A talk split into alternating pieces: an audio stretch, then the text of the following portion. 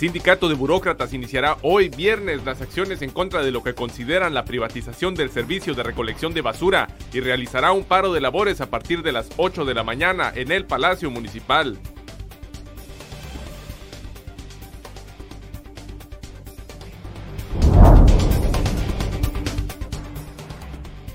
El Consejo Coordinador Empresarial de Ensenada se pronunció a favor del mejoramiento de la recolección de basura en el municipio y si ello requiere que se otorgue parcialmente ese servicio a una empresa, deberá hacerse ante el riesgo sanitario que existe, señaló Carlos Ibarra Guiar, presidente del mencionado consejo.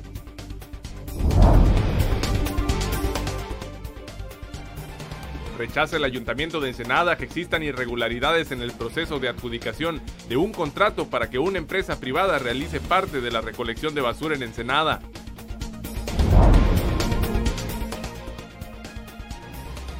Aumento en las cuotas de inscripciones de la Universidad Autónoma de Baja California.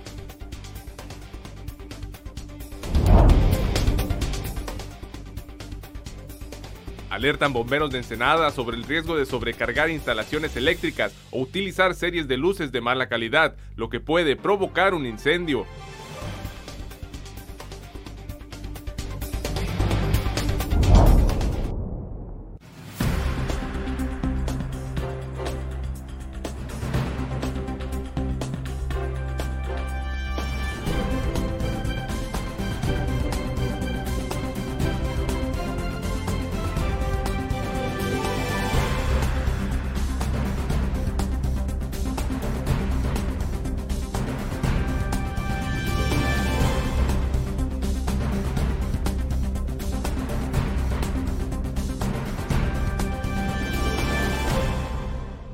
Buenos días, bienvenidos a Zona Periodística de este viernes 6 de diciembre de 2019. Zona Periodística es una coproducción del periódico El Vigía y en La Mira TV. Y avanzan las investigaciones en torno al homicidio de un anciano, crimen ocurrido en la delegación de Maniadero. El reporte con César Córdoba Sánchez. La escena del ataque fue entregada a las autoridades investigadoras, mencionó, mismas que recolectaron los casquillos en el exterior de la casa. El mando de la corporación resaltó que Maniadero se encuentra en el segundo lugar de las colonias de prioridad por la alta cantidad de reportes a la línea de emergencias 911. En el primer sitio se encuentra la zona centro. Era que en una de las recámaras, en la ventana de una de las recámaras donde aparentemente esta pareja estaba ya durmiendo, mm. eh, pues llega alguien por la parte eh, de afuera, exterior, y realiza los disparos hacia el interior del mm. domicilio, pues con este con este resultado que se está comentando, una persona fallecida, en este caso el masculino, y la esposa, pues con algunas heridas aparentemente leves. La pareja de ancianos atacada a balazos en Mañadero fue tiroteada desde el exterior de su vivienda, reveló la policía municipal. Luis Felipe Chambaltastar, director de Seguridad Pública Municipal, dijo que la madrugada del miércoles en que ocurrió la violenta agresión, al parecer un desconocido se acercó a la vivienda de las víctimas y realizó las detonaciones desde el exterior indicó que en ese momento la pareja de la tercera edad dormía en el interior de una de las recámaras de la casa y desde la parte externa de la ventana de ese cuarto se produjeron los disparos. En el exterior de la casa, por el lado donde ocurrió la agresión, mencionó, se localizaron varios casquillos percutidos al parecer calibre 22. Pues la delegación en sí no representa pues eh, prioridad porque hay que reconocer que el, que la delegación Maniadero es de la segunda o tercera que nos aparece, por ejemplo, en, llamadas de incidencia ante el número de emergencias 911. La primera es la zona centro, la segunda a veces se pelea entre Maniadero y la Popular 89. Entonces, en ese sentido, a veces una sube a segundo lugar o tercero, depende. Entonces, sí es prioridad por, por los, por los números de reportes que recibimos de la ciudadanía en ese sentido. Entonces, sí tenemos una atención especial en, en, en esas tres zonas pero pues particularmente en este caso de Maniadero. Para Zona Periodística, César Córdoba. En la zona sur de Ensenada, un alto número de personas han sido detenidas por parecer sospechosas, ellos según un reporte de las autoridades policíacas de esa región que nos presenta Isabel Guerrero Ortega. Por afectar la seguridad de los ensenadenses en sus comunidades y por presuntos delitos como infringir el bando de policía y gobierno, fueron detenidas un total de 759 personas en la zona sur del municipio. De total de los infractores, las faltas de mayor incidencia fueron las relacionadas a comportarse de manera sospechosa con 271 aseguramientos. deambular bajo los efectos de sustancias ilícitas 170, comportarse agresivamente 136 y andar bajo los efectos de bebidas embriagantes 122 detenidos. Las delegaciones con más detenciones fueron San Quintín con 211, Camalú con 126, Valle de la Trinidad con 98, Vicente Guerrero con 83, Punta Colonet 41 detenidos, Francisco Zarco y Real del Castillo con 31 detenidos, mientras que Vicente Guerrero y El Rosario también tuvieron 30 detenidos, El Porvenir 22 y La Misión 19. El director de Seguridad Pública Municipal, Luis Felipe Chan Baltazar, invita a la población en general a denunciar de forma oportuna cualquier posible hecho constitutivo como delito a través de la línea de emergencia 911 o por medio de una denuncia anónima a través del número 089. Para Zona Periodística, con voz informativa de Isabel Guerrero. El director de Bomberos de Ensenada, Mauricio González Navarro, exhortó a la población a prevenir incendios en esta temporada navideña evitando sobrecargar con luces navideñas las conexiones, así como también pidió no utilizar aparatos o luces de adorno de mala o pésima calidad.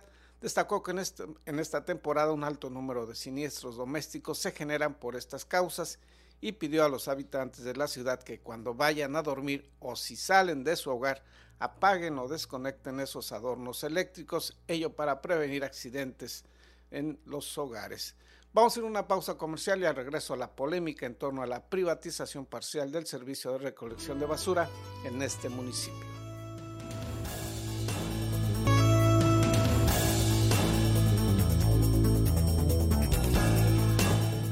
Gracias por continuar en Zona Periodística. Les recordamos que si no puede seguir en vivo esta transmisión, podrá encontrarla en diversas plataformas digitales, los archivos de este programa. Y dentro de unos minutos, a partir de las 8 de la mañana de este viernes, la sección ensenada del Sindicato de Burócratas iniciará un paro de labores y manifestación en rechazo a la intención del gobierno municipal de privatizar parcialmente el servicio de recolección de basura. El sindicato de burócratas iniciará hoy viernes las acciones en contra de lo que consideran la privatización del servicio de recolección de basura y realizará un paro de labores a partir de las 8 de la mañana en Palacio Municipal.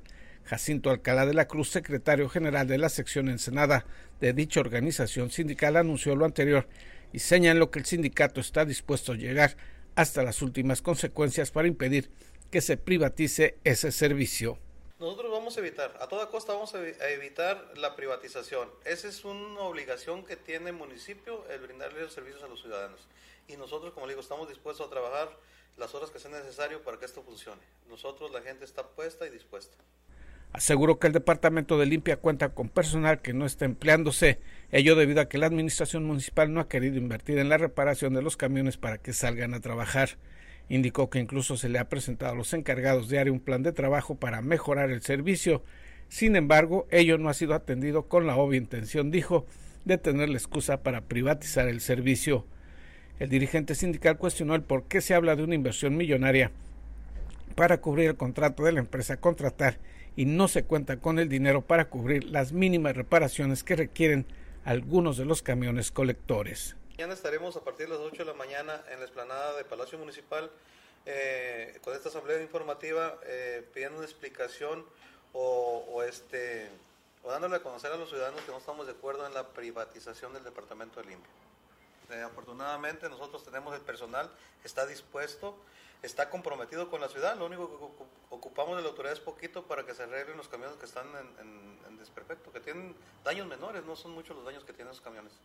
En la protesta agregó también se harán otros reclamos al gobierno municipal por el incumplimiento de varias prestaciones, particularmente el pago de los adeudos al Istecali, que está afectando a las viudas de algunos trabajadores municipales. Asimismo, en apenas dos meses de iniciar esta administración, señaló que ya se tiene un adeudo con el sindicato de burócratas por más de 4 millones de pesos correspondientes a cuotas y otras retenciones que se hacen al trabajador y no se enteran a quien corresponde. Informó para Zona Periodística Gerardo Sánchez García. Por su parte, el gobierno municipal emitió ayer un posicionamiento en torno a las acusaciones de presuntas irregularidades en torno al contrato de adjudicación del servicio parcial de recolección de basura a una empresa privada. En un comunicado, el ayuntamiento negó que existan tales irregularidades y enfatizó que dicho contrato, que todavía no se suscribe, se hace en atención a un dictamen de la Secretaría de Salud sobre el riesgo sanitario que representa la proliferación de basura en distintos lugares de Ensenada. En el boletín se enfatiza también la insuficiencia del gobierno municipal para brindar este servicio de recolección de basura y se puntualiza que la contratación con una empresa privada representará costos más bajos y es financieramente factible a las actuales condiciones de la administración municipal. Y sobre este mismo tema se pronunció el presidente del Consejo Coordinador Empresarial de Ensenada, Carlos Ibarra Aguirre, quien puntualizó el riesgo sanitario que representa para los ensenadenses la proliferación de la basura. El Consejo Coordinador Empresarial de Ensenada se pronunció a favor del mejoramiento de la recolección de basura en el municipio y si ello requiere que se otorgue parcialmente ese servicio a una empresa, deberá hacerse ante el riesgo sanitario existente. Carlos Ibarra Aguiar, presidente del mencionado Consejo, expresó lo anterior y anunció que el próximo lunes acudirá a la sesión semanal de ese organismo el director de Servicios Públicos Municipales, Francisco González Revilla, a exponer la problemática de la recolección de desechos en el municipio definitivamente, ¿por qué? Porque el costo que tienes tú en, personal, en el, uso de los, el desgaste de las unidades, el costo de toda la operación, te sale demasiado caro para el municipio, no es redituable para el municipio. Muchas ciudades se utilizan servicios, obviamente, eh, contratados, ¿no? Claro, con los controles que debe ser, y yo no estoy diciendo, yo, yo no te puedo hablar si el proceso que se pretende hacer esté correcto o no correcto, o sea, porque no, no, hemos, no hemos escuchado ninguna, al menos nosotros, todo el sector empresarial no lo he escuchado, lo vamos a escuchar el lunes. Y el lunes podremos decir nosotros, oye, ¿sabes que Pues sí nos parece. Indicó que con esta exposición podrán emitir un posicionamiento específico sobre la adjudicación que pretende hacer el gobierno municipal. Agregó que como organismo empresarial desde hace varios años han efectuado estudios sobre la operatividad de la administración municipal y particularmente del Departamento de Limpia y tiene costos operativos muy altos comparativamente con lo que costaría por parte de una empresa particular. Este, nosotros desde años anteriores hemos estudiado el tema de la basura y el costo tan alto que tiene para la ciudad. Definitivamente eh, era, es, te lo hacía en forma general. Sin embargo, es si el costo de la basura por tonelada te cuesta mil, con cualquier otra empresa te cuesta menos de la mitad. O sea, así en números esto. Entonces necesitamos conocer eh, la, empresa realmente que está ofreciendo o, qué les ha ofrecido a, esta. El costo por recoger la basura que realiza el ayuntamiento es mucho más caro de lo que costaría por parte de una compañía, enfatizó Ibarra Guiar. Enfatizó, sin embargo, que la solución de fondo en este tema no es otorgar parcialmente y por un breve tiempo el servicio de recolección, sino hacer eficiente y menos costoso la operatividad del departamento gubernamental. Informó para Zona Periodística Gerardo Sánchez García. Y en otros temas, en Tijuana, estudiantes de la Universidad Autónoma de Baja California se pronunciaron en contra del incremento de las cuotas de inscripción en esa institución universitaria. En las afueras de la Vicerrectoría de la Universidad Autónoma de Baja California, Campus Tijuana, Alrededor de 30 universitarios colocaron una lona donde exigían el pago del adeudo del Estado y en protesta por los aumentos en las cuotas de inscripción para el próximo ciclo escolar. Indicaron que en algunas carreras los aumentos son hasta del 50%. Para David Martínez, universitario de la Facultad de Economía y Negocios Internacionales, esto afecta a la economía de su familia, pues a pesar de que solo aumentó 40 pesos en su carrera universitaria, su hermana, que estudia la carrera de gastronomía, aumentó 1.400 pesos. Es proporcional para todos. Eh, la mayoría de las facultades incrementan su, su inscripción alrededor de 30 a 40 pesos. Sin embargo, pues como le mencionaba, esto no es eh, proporcional para todos. Eh, hay facultades como la de gastronomía y la de deportes, en las cuales se incrementa hasta 1.400 pesos su inscripción. Entonces, queda completamente desmentido el argumento de que es por motivo de inflación. Es por eso por lo cual estamos aquí. Queremos evidenciar este, al patronato y a ellos que, que quieren incrementar las cuotas. Los estudiantes entregaron un oficio el pasado 4 de diciembre para formalizar su inconformidad ante las autoridades de la UABC, en donde describieron que había aumentos desproporcionados y enumeraron algunos. En la Facultad de Deportes aumentó 240 pesos. La Facultad de Ciencias de la Salud del Campus Valle de Las Palmas aumentó en 229 pesos la cuota de inscripción. En el campus Ensenada de la Facultad de Enología y Gastronomía aumentó 1.387 pesos. En la Facultad de Deportes aumentó 908 pesos. En Ciencias Marinas aumentó 631 pesos mientras que en Campus Mexicali, en Ciencias, se prevé un aumento de 386 pesos. A la par de las protestas, sesionaba el Consejo Universitario donde se discutió el presupuesto anual del 2020 con un total de 4.456 millones de pesos y fue aprobado que contempla el aumento de cuotas de inscripción general del 3.2%, así como un aumento de cuotas en siete unidades académicas, pero no desglosaron los incrementos, únicamente mencionaron que sería para los alumnos de nuevo ingreso. Del total de los 140 miembros del Consejo Universitario, solo un alumno pidió la palabra que estaba en contra de ese presupuesto de la Facultad de Ciencias Sociales y Políticas, Adrián Linares, manifestó estar en contra del presupuesto, pues contempla aumento en las cuotas de inscripción. Mencionaré algunos de los aumentos más significativos que se presentaron en este presupuesto. En la Facultad de Deportes de Mexicali, el, eh, el aumento por concepto de cuota de nuevos ingresos incrementó en 17.08 respecto al 2019. En la Facultad de Odontología, el incremento fue de 21.75 y el caso más considerable es el de la licenciatura en, enología de la Escuela de Enología y Gastronomía del, Campus Ensenada, donde el aumento de la cuota de nuevo ingreso y reingreso aumentó en 5 mil pesos, lo que representa un incremento porcentual de más del 50% respecto al año 2019. También quiero manifestar que estoy totalmente consciente que la situación financiera de la universidad no está en las mejores condiciones. Sin embargo, hay que mencionar algo muy importante.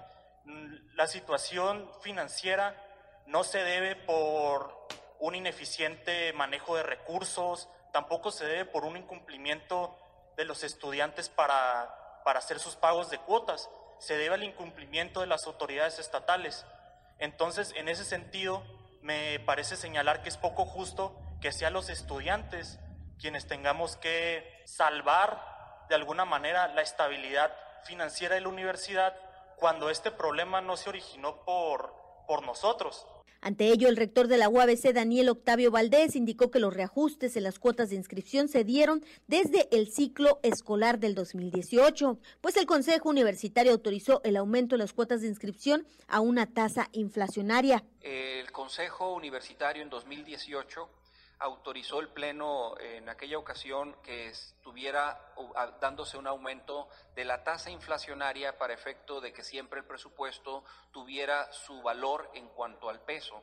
Sin embargo, en esta ocasión yo le solicité al patronato que este esta tasa que se iba a incrementar en todas las cuotas específicas no se llevara a cabo, por lo menos en los de reingreso y únicamente se llevara en los de nuevo ingreso. El Consejo Universitario aprobó el presupuesto del 2020 con 135 votos a favor, dos en contra y tres abstenciones, y los aumentos de las cuotas de inscripción serán una realidad en enero del siguiente año, informó Ana Lilia Ramírez. Agradecemos a nuestros compañeros de la Jornada Baja California el anterior reporte y pasando a otros temas, el próximo domingo 8 de diciembre en la Macro Plaza del Mar se realizará el Festival Navideño en apoyo a la Casa Hogar del Anciano de Ensenada, durante el cual se estarán recibiendo donativos en especie o monetarios a favor de este asilo. El festival iniciará a las 13 horas, una de la tarde de este domingo, y las personas que deseen realizar donativos en especie podrán llevar pañales para adultos, artículos para limpieza, alimentos enlatados, cobijas, arroz, azúcar y frijol. Y en más información sobre actividades de filantropía, continúa en Ensenada la campaña del Chamarrotón. David Amos nos informa al respecto. El Instituto de la Juventud de Ensenada invita a la comunidad ensenadense a formar parte del Chamarratón 2019. La idea del evento es poder hacer conciencia en los jóvenes de las necesidades que existen dentro de su propia comunidad en la temporada invernal. De jóvenes para jóvenes, señaló Adrián Fernando Gómez Galindo, titular de la dependencia. Sin embargo, se invita a toda la comunidad a donar y poner de su parte para que los jóvenes no pasen frío en las próximas fechas de invierno. Este evento chamarratón trata de que los jóvenes podamos hacer conciencia y donarles a jóvenes este, que no tienen una chamarra en, estos, en esta temporada de invierno, ya que son muy frías y queremos acobijar a todos los jóvenes de, Ensenada, Baja California, ya que son aproximadamente 178 mil jóvenes los que viven en, en esta extensión territorial, lo que es Ensenada y queremos hacer conciencia e invitar a todos los ciudadanos, a todos los ensenadenses que nos apoyen, empresarios, diferentes dependencias, también escuelas, universidades que nos puedan apoyar a este evento chamarratón. El evento chamarratón es para los jóvenes, los invitamos a que nos apoyen. Se estarán recibiendo las donaciones de chamarras y sudaderas en las oficinas de Injuvens en el cuarto piso de ayuntamiento y la entrega de chamarras a los jóvenes se realizará el día 7 de enero. Para Zona Periodística, David Amos. Vamos a ir a una pausa al regreso a lo más importante del acontecer deportivo local.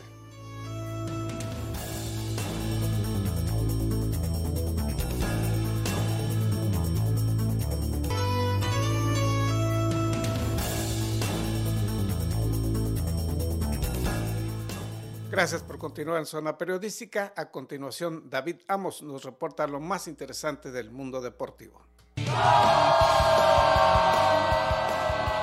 Y es tiempo de la mejor información del deporte local e internacional. Acompaña a tu anfitrión David Amos con la nota, el análisis y toda la cobertura de los atletas y eventos deportivos del puerto.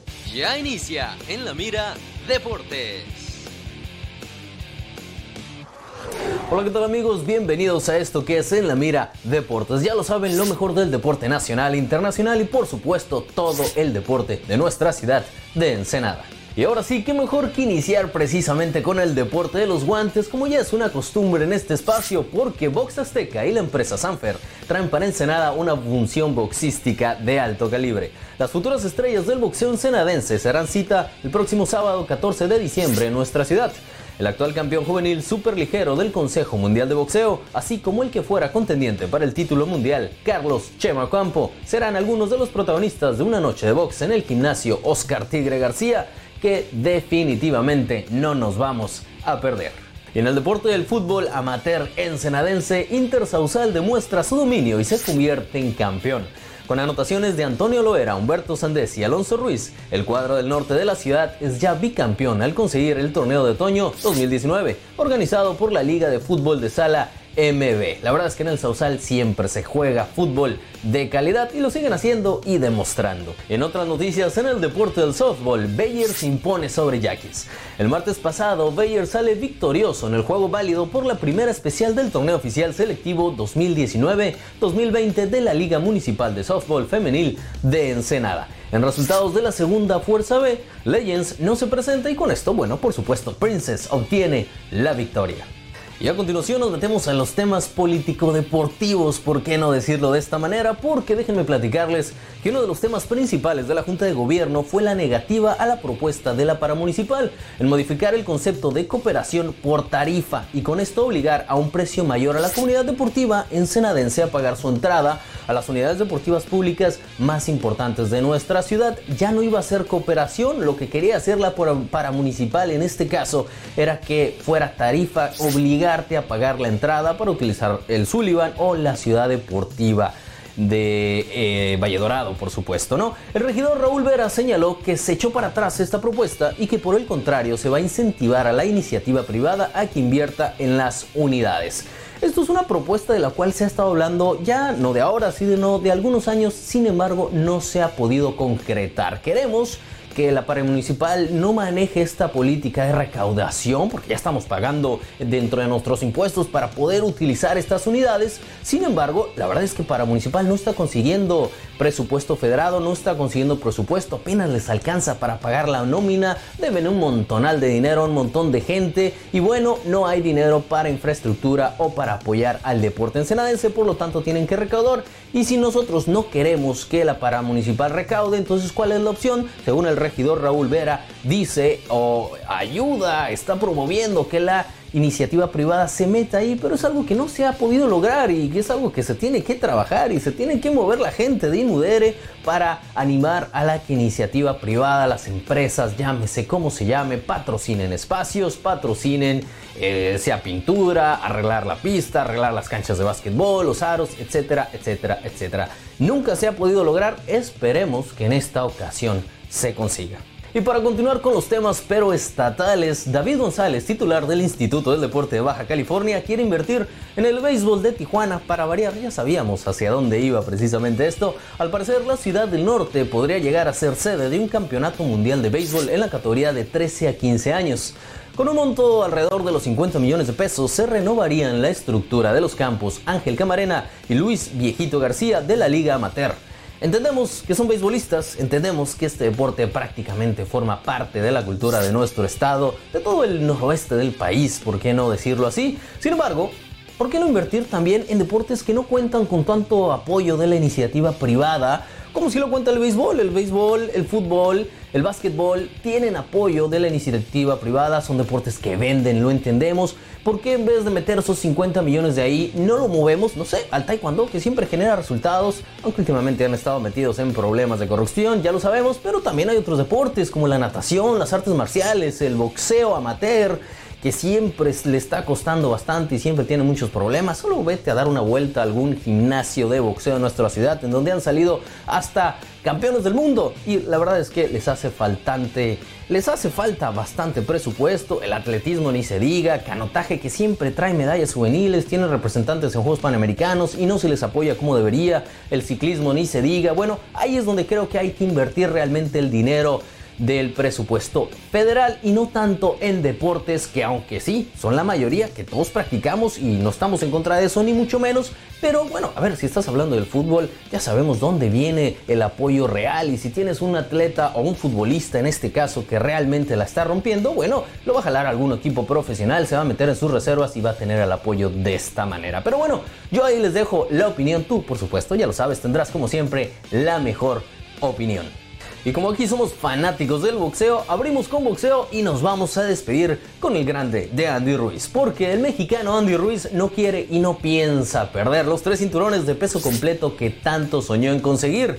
He estado haciendo esto desde que tenía 6 años y no hay forma de que los deje ir, mencionó en conferencia de prensa el campeón de peso completo Andy Ruiz. Sin embargo, déjenme platicarle, su rival Anthony Joshua dice que en esta ocasión no piensa cometer los mismos errores, inclusive viajó a la patria de sus padres en Nigeria para darse un baño de humildad, inspirarse y entender de mejor manera por qué se dedica al boxeo. Si en esta ocasión vuelve a perder, va a tener que admitir que el México americano es superior a él. Nosotros aquí en México lo creemos totalmente, sabemos que Andy Ruiz es mejor y le deseamos lo mejor de las vibras, la mejor de las suertes y seguramente este fin de semana no nos vamos a perder la pelea porque lo vamos a apoyar con todo. Ojalá, ojalá salga campeón. Esto fue todo por el día de hoy. Gracias por mantenerse en la sintonía de En la Mira TV Zona Periodística y en la Mira Deportes. Ya lo saben, no se pierdan todas las cápsulas deportivas. Mi nombre es David Amos.